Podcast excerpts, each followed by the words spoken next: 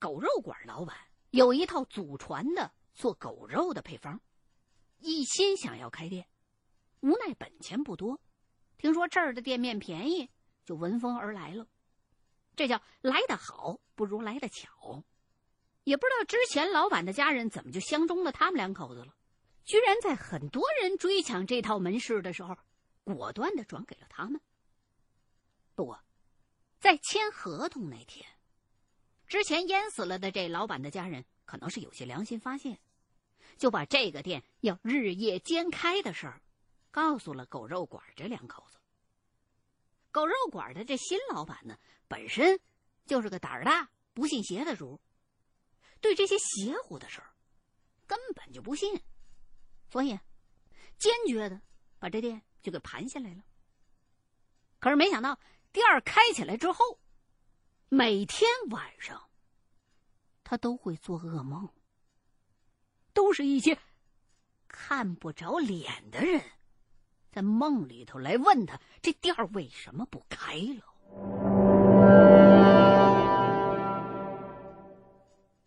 这么几回下来，狗肉馆的老板也变得有些疑神疑鬼的了。再加上当时的生意实在是难做，后来呀也是求财心切，就抱着试一试的想法，在夜间开了那么一回。结果第二天，果然。就生意盈门了。从打这回之后，他们这狗肉馆也学着日夜兼开了起来。老板娘讲这些事儿用了不少时间，因为她每说几句话都会被哽咽打断。看来两口子的感情还真不错。他这番话一说完。我就盯着秦一恒看，问他：“饭店还有这么开的？”秦一恒嗯了一声，说：“这是有的。自古的客栈和酒馆、饭店，都留有专门的桌子和房间，即便是住满了或者坐满了，也是要空着，不给客人用的，因为那些都是用来招呼来往的小鬼的。”不过，用舞会来款待过路小鬼的事儿，他也是头一回听说。这个舞会是五种禽类的肝脏，分别取自于大雁、麻雀、鸽子、鹅和母鸡。据说呀，都是早前的时候用来祭祀河神用的。要是给那些孤魂野鬼们吃，这规格倒挺高的。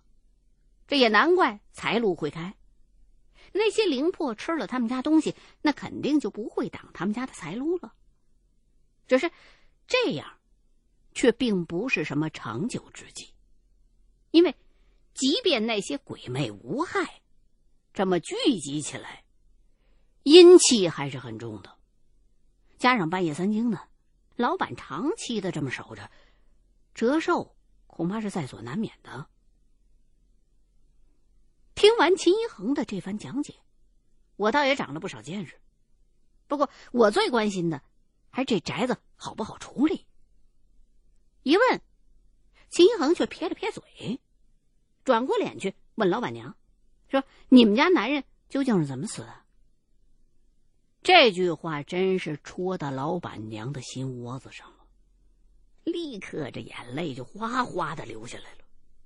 她说：“呀，当时。”是非常不赞同老公晚上去做这样的事儿的。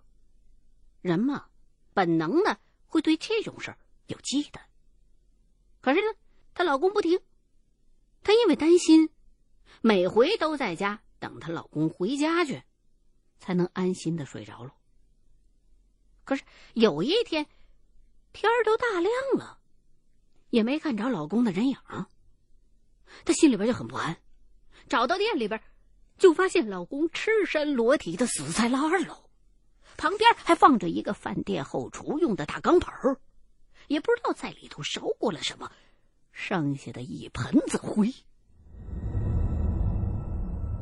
后来把人送到医院，大夫说呀：“你先生是死于心脏衰竭。”可是她知道自己老公之前身体一直都很健康，好端端的，怎么就会心脏衰竭呢？当时她就联想到了之前那个老板也是死的莫名其妙的。可是，她一个女人家，无力求证是否这些跟夜间营业有关。现在这店是没法开下去了，她就干脆把店关了，回家。想平静几天，缓解一下丧夫之痛。可是关门歇业之后，她竟然也开始做她丈夫之前做的那种梦，一连好几天都是这样的梦，把她给吓得整宿整宿的不敢睡着。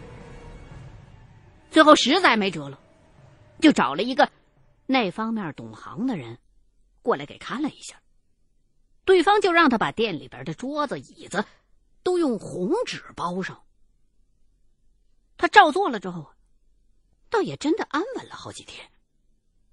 可是好景不长，没隔了多久，就又开始成宿成宿的做噩梦。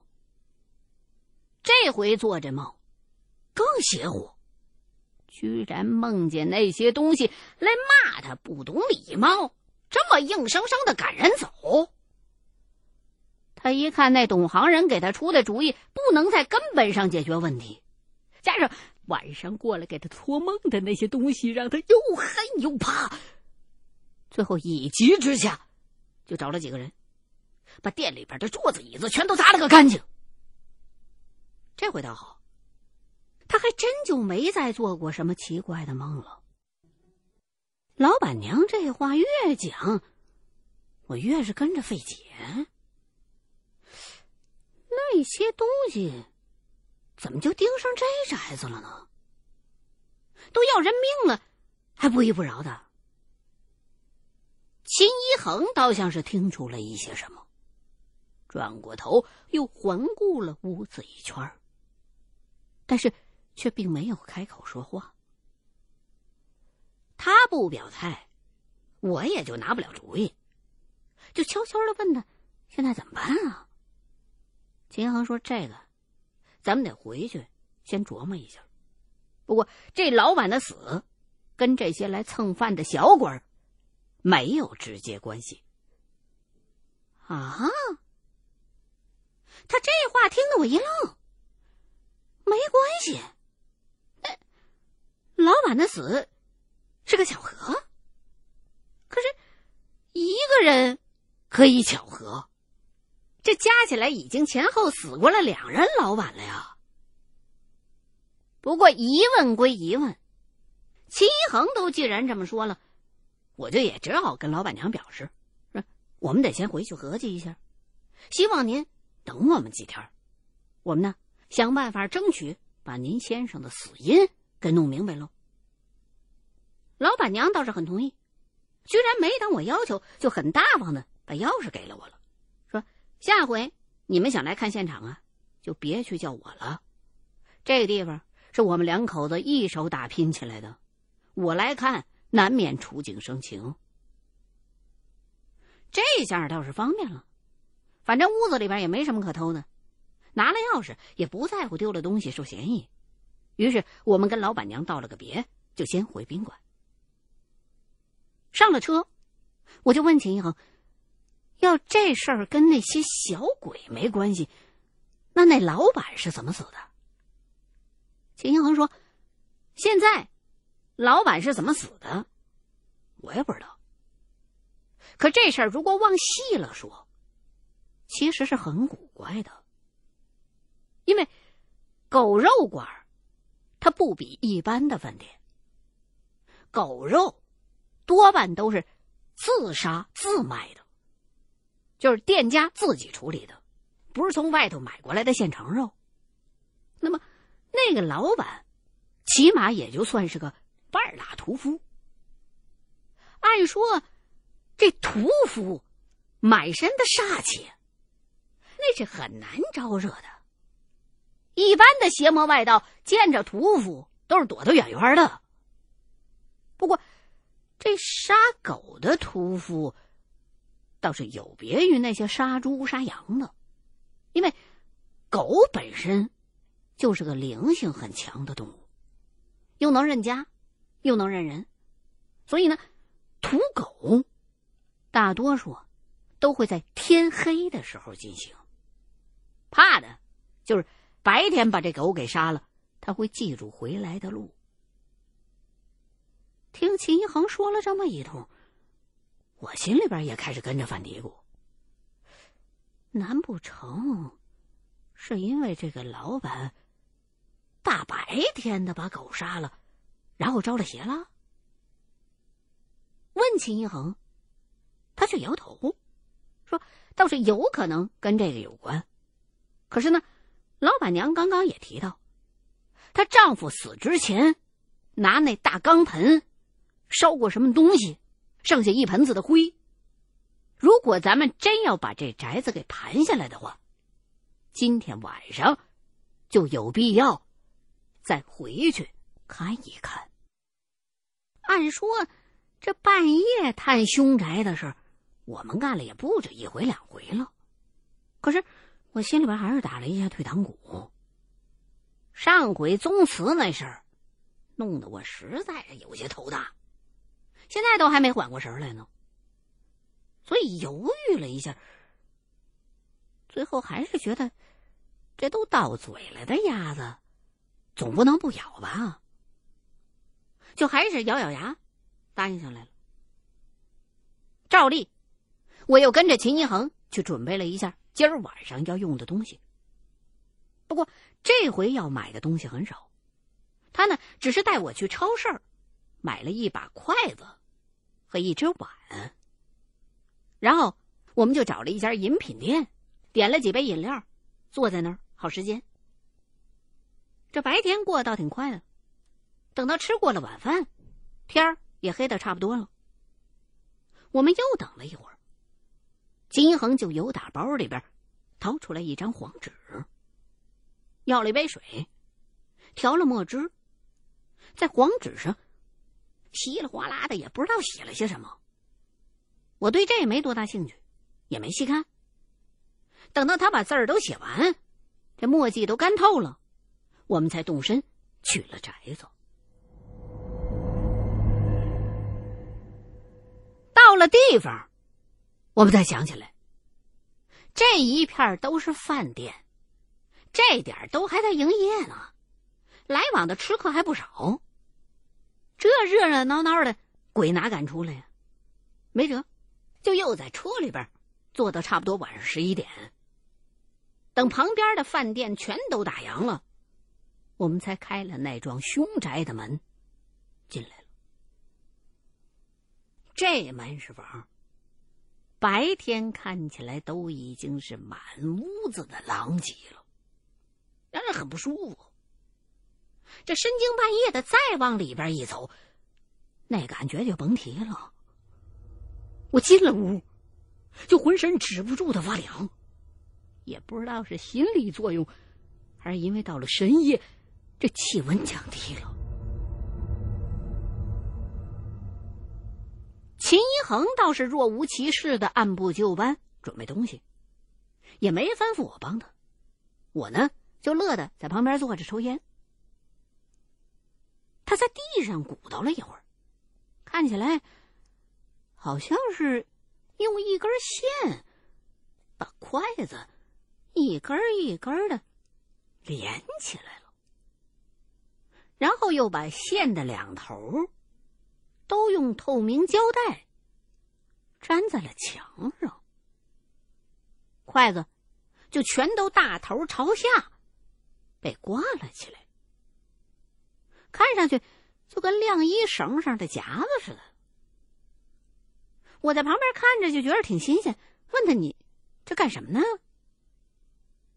秦一恒冲我微微一笑，说：“一会儿你就知道了。”说着，又从兜里边掏出来之前写的那张黄纸给我，告诉我说：“你一会儿啊，大声的给我朗读纸上的字。我说停。”你再停，否则的话，你就一直给我往下念。店里头现在还是有一些光线的，那店外边有路灯，只是因为距离的关系，照进来的时候非常的昏暗。再加上秦一恒写的字儿也不是很工整，我举着纸认半天，还是看不清上面写的是什么。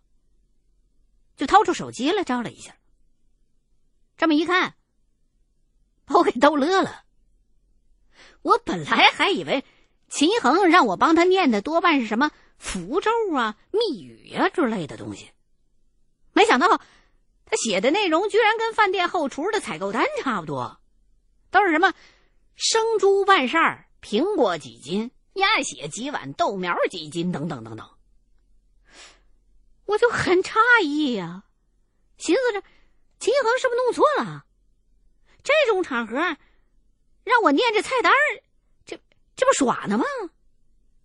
我就又找他确认了一下，结果秦一恒很严肃的冲我点点头，说：“没错，这些。”贡品的详单，我们今儿晚上就是来勾引以前半夜在这儿落脚用餐的小鬼们的。他这么一说，我立马觉得这事儿一点也不可乐了，瞬间就开始紧张。啊，照他的意思，今天晚上我们俩要跟那些小鬼来一次亲密接触。这么一想，我也不敢怠慢了，赶紧对着纸把上面的东西给顺了一遍，生怕一会儿要是卡壳了或者念错了，再捅了什么娄子。又过了差不多能有十几分钟，秦一恒看了看表，说：“时候差不多了。”就掏出来之前买的那只空碗来，也用绳子拴好了。倒挂在了外头的门上，然后就把卷帘门给拉了下来。屋子里边瞬间就是一片漆黑，我的心跳也跟着砰砰砰的开始加速。秦一恒在旁边安慰了我一句，又点起了一根蜡烛。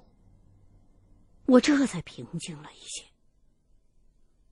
他见我不那么恐慌了，就低声说了一句：“开始吧。”我就赶紧借着烛光念起了菜单。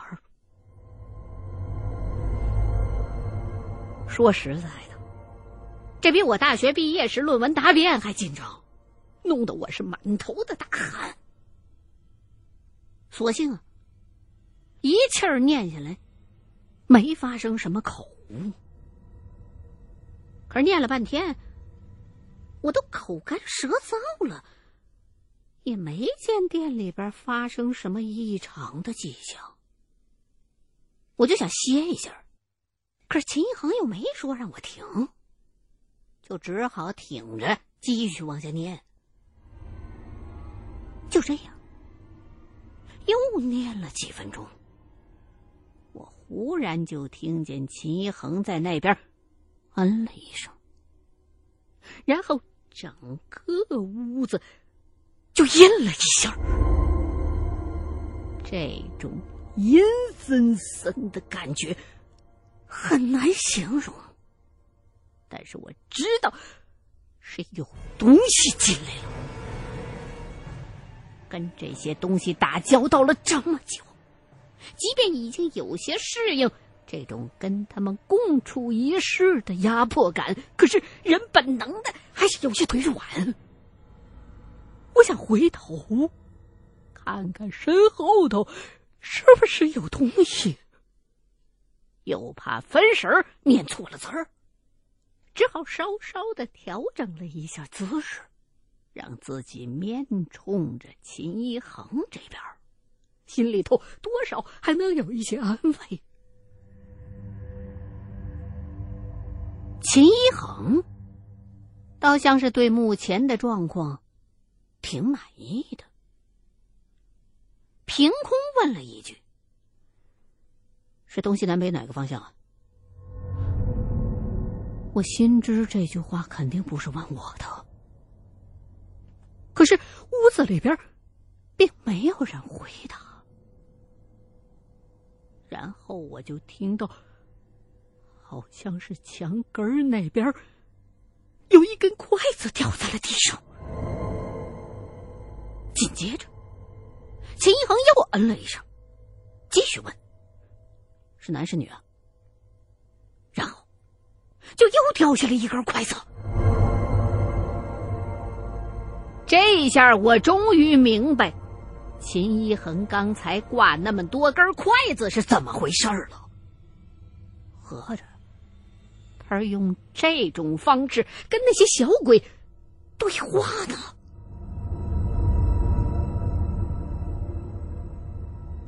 事实证明我的猜测是正确的。只听秦一恒接连又问了几个问题，不过。接下来的这些问题，听上去都让人有些琢磨不透，尽是跟这个宅子无关的，而且每问过一个问题之后，都会有一根筷子掉到地上。就这样，问了三四分钟，秦一恒沉默了又问了一句：“不是你们？”然后就又掉下了一根筷子。秦一恒啧了一声，继续问：“是犬灵吗？”